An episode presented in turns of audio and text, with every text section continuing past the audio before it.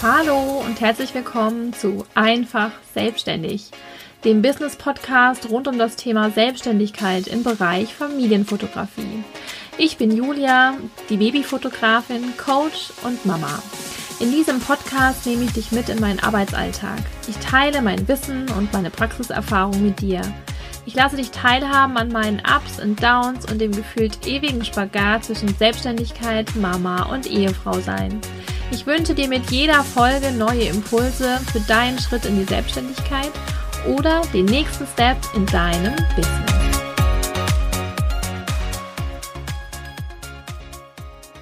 Hallo und herzlich willkommen. Schön, dass du heute wieder mit dabei bist und dir die Zeit nimmst für diese Podcast-Folge.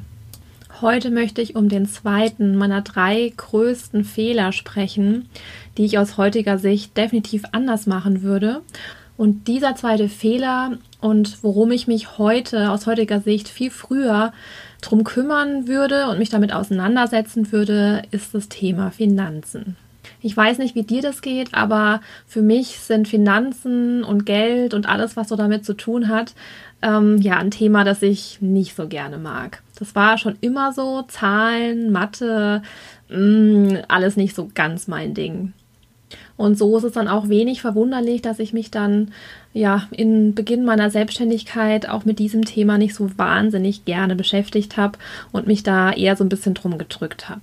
Ich habe zwar natürlich brav meine Ausgaben äh, notiert, habe alle Belege gesammelt, wie man das so macht, aber ja, habe mich da nicht wirklich mit auseinandergesetzt. Ich hatte am Anfang so eine ganz klassische Excel-Liste, wo ich meine Ausgaben notiert habe mit Datum, Art der Ausgabe, mit Betrag und das habe ich dann so ja quasi aufgelistet für das ganze Jahr.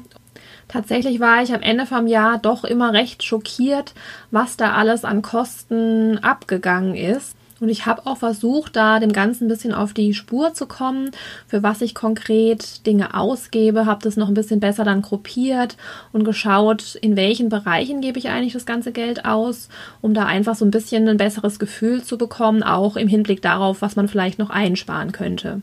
Ich weiß noch genau, ich habe initial, als ich ähm, angefangen habe, mich selbstständig zu machen, äh, mir 3000 Euro von meinem Ersparten sozusagen mir genommen, auf ein neues Konto gelegt und habe mir gesagt, so das ist jetzt mein Startkapital und mehr werde ich nicht ausgeben, es sei denn, ich nehme wieder was ein. Und das habe ich tatsächlich auch ähm, geschafft. Also ich habe nie noch mal mehr quasi reingebuttert, sondern habe ähm, von dem, was ich ähm, zu Beginn dann eingenommen habe, ja meine Ausgaben dann decken können. Aber um ganz ehrlich zu sein, so richtig viel hängen geblieben ist am Ende vom Jahr in den ersten Jahren tatsächlich nicht viel.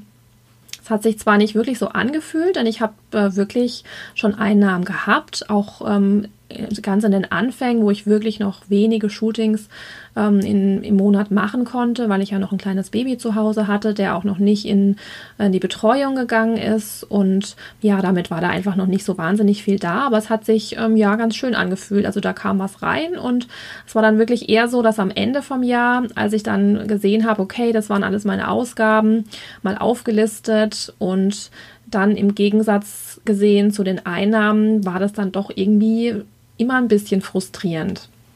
Im zweiten Jahr habe ich dann schon deutlich mehr gearbeitet und ja, habe dann aber trotzdem das Gefühl gehabt, am Ende, da bleibt nicht so richtig viel hängen. Und dann wuchs so ein bisschen der Frust, weil ich mir dachte, okay, ich habe jetzt echt viel Zeit investiert in dem Jahr, in die Fotografie und es ist ja auch nicht nur das Shooting an sich, man eignet sich ja nebenher so viele Dinge an, man sitzt so viele Abende verbringt man vor dem PC und ja, es macht total viel Spaß und ich glaube, deswegen ist man auch so ein bisschen versucht zu sagen, na ja, es macht mir ja Spaß, deswegen gehört es ja eigentlich gar nicht so richtig dazu. Wenn ich jetzt ähm, nicht selbstständig wäre, würde ich mich ja auch mit irgendwas beschäftigen, was mir Spaß macht.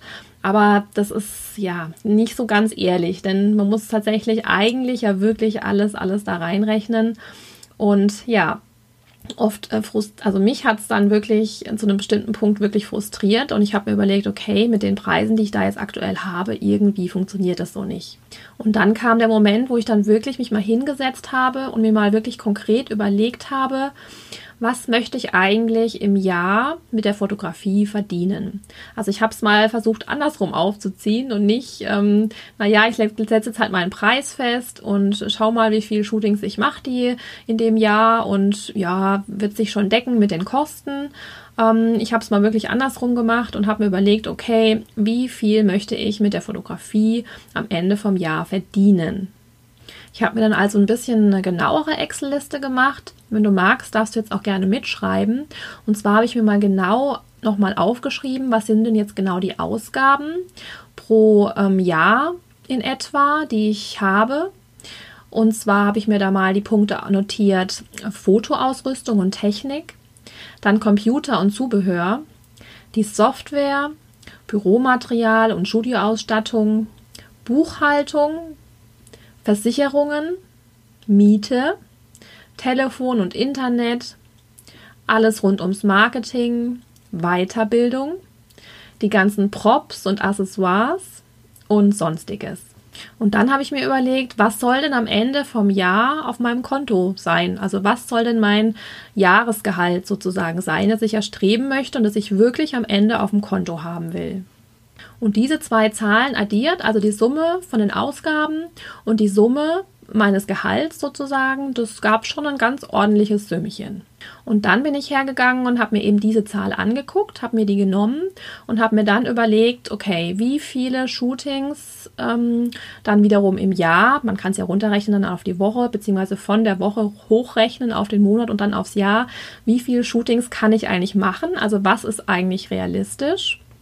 Und daraus ergibt sich dann eigentlich ziemlich genau eine Zahl, die man pro Kunde umsetzen sollte. Nicht vergessen sollte man die Umsatzsteuer. Das war allerdings in den ersten Jahren jetzt bei mir noch kein Thema, weil ich Kleinunternehmer war.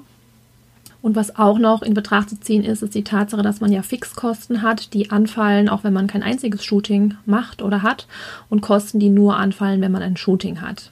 Ich habe die Berechnung jetzt hier bewusst simpel und einfach gehalten, weil ich dir einfach jetzt mal zeigen wollte, was mein Fehler war, nämlich, dass ich tatsächlich einfach falsch rum gedacht habe. Aus heutiger Sicht finde ich, muss man wirklich andersrum denken und gucken, wie viel muss ich dann eigentlich umsetzen pro Kunde, damit es alles Sinn macht und bin ich da eigentlich schon mit meinen Preisen. Ich habe mich nämlich tatsächlich ganz lange an ja, meinen Mitbewerbern sozusagen orientiert. Erst so an den wirklich niedrigsten Preisen. Ich habe tatsächlich mal mit 99 Euro für mein allererstes Shooting angefangen und habe das dann so mit meiner ja, ähm, mit meinem Gefühl, was meine Bilder angeht, nach oben gesetzt, aber habe mich schon immer sehr an meinen Mitbewerberinnen orientiert und und habe tatsächlich eher weniger drauf geguckt, was macht eigentlich für mich Sinn, sondern eher, naja, was ist so die, der gängige Preis, was wird so gezahlt dann offenbar am Markt. Und heute weiß ich, dass das einfach echt ein Fehler war, das so rum zu rechnen. Darüber hinaus finde ich es jetzt aus heutiger Sicht schwierig, sich am Mitbewerber zu orientieren, denn wer sagt dir denn, dass derjenige das zum Beispiel nicht einfach wirklich als Hobby macht und gar nicht davon leben muss? Woher weißt du denn, dass der wie lange der braucht für sein Shooting. Woher weißt du, wie viele Kunden der macht im Jahr? Weißt du, ob der sich gerade kaputt ackert und eigentlich auch überhaupt nicht zufrieden ist? Das alles weiß man überhaupt nicht. Und all das spricht eigentlich dafür, wirklich für sich selber zu gucken, was möchte ich verdienen, was ähm, müssen dann meine Preise sein. Und natürlich kann man dann gucken, ist das überhaupt realistisch, aber man hat zumindest mal einen guten Anhaltspunkt und kann sich daran wirklich orientieren und ausrichten. Deswegen ist mein Tipp aus heutiger Sicht, schau dir wirklich ganz genau an, was deine Ausgaben sind. Guck dir an, was du zum Leben brauchst, was du haben möchtest. Rechne dir dann deinen Umsatz pro Kunde, bestimm damit deinen Preis und selbst wenn du da noch lange nicht bist, kannst du dich ja dann daran orientieren und quasi in die richtige Richtung arbeiten. Du weißt dann immerhin, was du mal erreichen musst und ich finde, gerade als Frau ist es auch echt wichtig, sein eigenes ja, Einkommen zu haben für alle Fälle, denn tatsächlich weißt du nie, was irgendwann mal passiert. Darüber kann ich auch nochmal eine ganz eigene Podcast-Folge machen, denn da gab es einen Moment bei mir in meinem Leben oder in meiner Karriere, wo wirklich nochmal da ein Einschnitt auch stattgefunden hat und ich ein Umdenken im Kopf hatte. Denn ja, du musst wirklich so kalkulieren, wie wenn du für dich alleine mit dem Geld leben könntest. Denn ich glaube, langfristig verliert man sonst einfach den Spaß an der Fotografie. Denn ich habe immer gesagt, es ist einfach zu viel Arbeit, dass es wirklich nur ein Hobby sein kann. Das war so mein Gefühl zu einem Moment, wo ich dann gesagt habe, okay, jetzt geht es so nicht mehr weiter, jetzt müssen die Preise entsprechend angepasst werden, denn ich bringe da so viel Zeit mit rein, die ich ja auch anderweitig sonst mit meinen Kindern zum Beispiel verbringen könnte oder mit sonst irgendwas. Irgendwann ist dieser Moment einfach erreicht, wo man spürt, es ist nicht mehr nur ein Hobby. Ja, ich liebe das und es macht mir super viel Spaß und ich bringe da wahrscheinlich noch viel mehr Zeit mit rein, als ich es in jedem anderen Beruf vielleicht äh, tun würde. Aber trotzdem ist es dein Einkommen, trotzdem muss es dein, dein Leben finanzieren und auch wenn du nicht so der Typ bist wie ich, der sich gern mit Zahlen und Finanzen und dem allen beschäftigt, sondern viel lieber das Kreative machst und dich ja mit deinen Kunden, mit deinen Bildern, mit all dem auseinandersetzt, Trotzdem kann ich dir sagen, es ist so, so wichtig. Deswegen, wenn du gerade am Anfang bist, setz dich echt hin und überleg dir die ganze Sache aus der anderen Richtung, aus der Perspektive, die ich gerade beschrieben habe und schaust dir an, ob es überhaupt Sinn macht, ob es irgendwie gehen kann. Und wenn nicht, dann schau dir an, ob du deine Kosten noch weiter reduzieren kannst oder was du tun kannst, um dich in die richtige Richtung zu bewegen. Ich hoffe sehr, du kannst mit dem Tipp was anfangen und er hilft dir vielleicht bei dem Gedanken, ja, was für Preise soll ich eigentlich verlangen und wie kann das überhaupt finanziell alles möglich sein. Wenn du Fragen hast rund um dieses Thema, kannst du mich super gerne anschreiben. Am besten über Instagram oder über meine E-Mail-Adresse, die findest du unten in den Show Notes. Und ich freue mich auf jeden Fall auf dein Feedback und freue mich auch, wenn du beim nächsten Mal wieder mit dabei bist. Bis dann! Vielen lieben Dank für deine Zeit. Ich hoffe, dir hat diese Folge gefallen und du konntest etwas daraus für dich mitnehmen. Wenn dem so ist, würde ich mich riesig darüber freuen, wenn du meinen Podcast bewertest.